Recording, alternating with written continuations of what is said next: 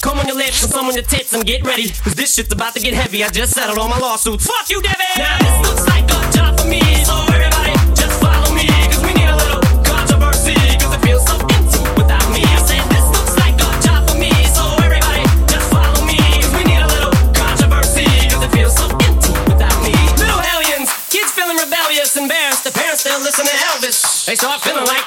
accomplice. Till someone comes along on a mission and yells, Bitch! A visionary, vision is scary. Can start a revolution, polluting the airwaves, a rebel. So just let me revel and bask in the fact that I got everyone kissing my ass, and it's a disaster. Such a catastrophe for you to see so damn much of my ass. You ask for me? Well, I'm back. Fix your minutes and I'm tuning in and entering and up under your skin like a splinter. The center of attention, back for the winner. I'm interesting. The best things in wrestling, investing in your kids' ears and nesting. Attention soon as someone mentions me. Here's my 10 cents. My two cents is free. A nuisance. Who sent? You sent for me? Now this looks like a job for me. So